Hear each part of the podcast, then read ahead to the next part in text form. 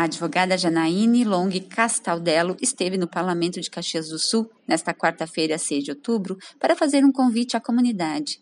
Ela chama a população a participar da Semana Lixo Zero, que vai de 22 a 31 de outubro, com um foco à conscientização sobre o destino correto dos resíduos produzidos na cidade. Para participar da programação desta semana, tanto o cidadão comum quanto empresas e entidades devem fazer o cadastro das ações pelo Instagram Caxias Lixo Zero. Esse é o nome do coletivo, do qual faz parte Janaíne e uma equipe de voluntários.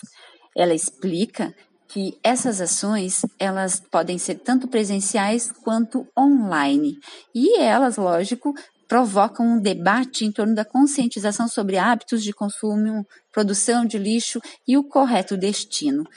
O coletivo Caxias Lixo Zero faz parte do Instituto Lixo Zero Brasil, que é uma organização civil sem fins lucrativos e integrada ao Zero Waste International Alliance.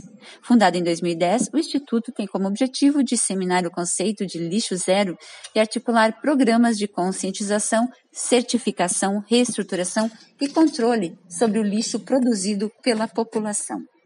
Da Assessoria de Comunicação da Câmara Municipal de Caxias do Sul, repórter Vânia Marta Espeiurim.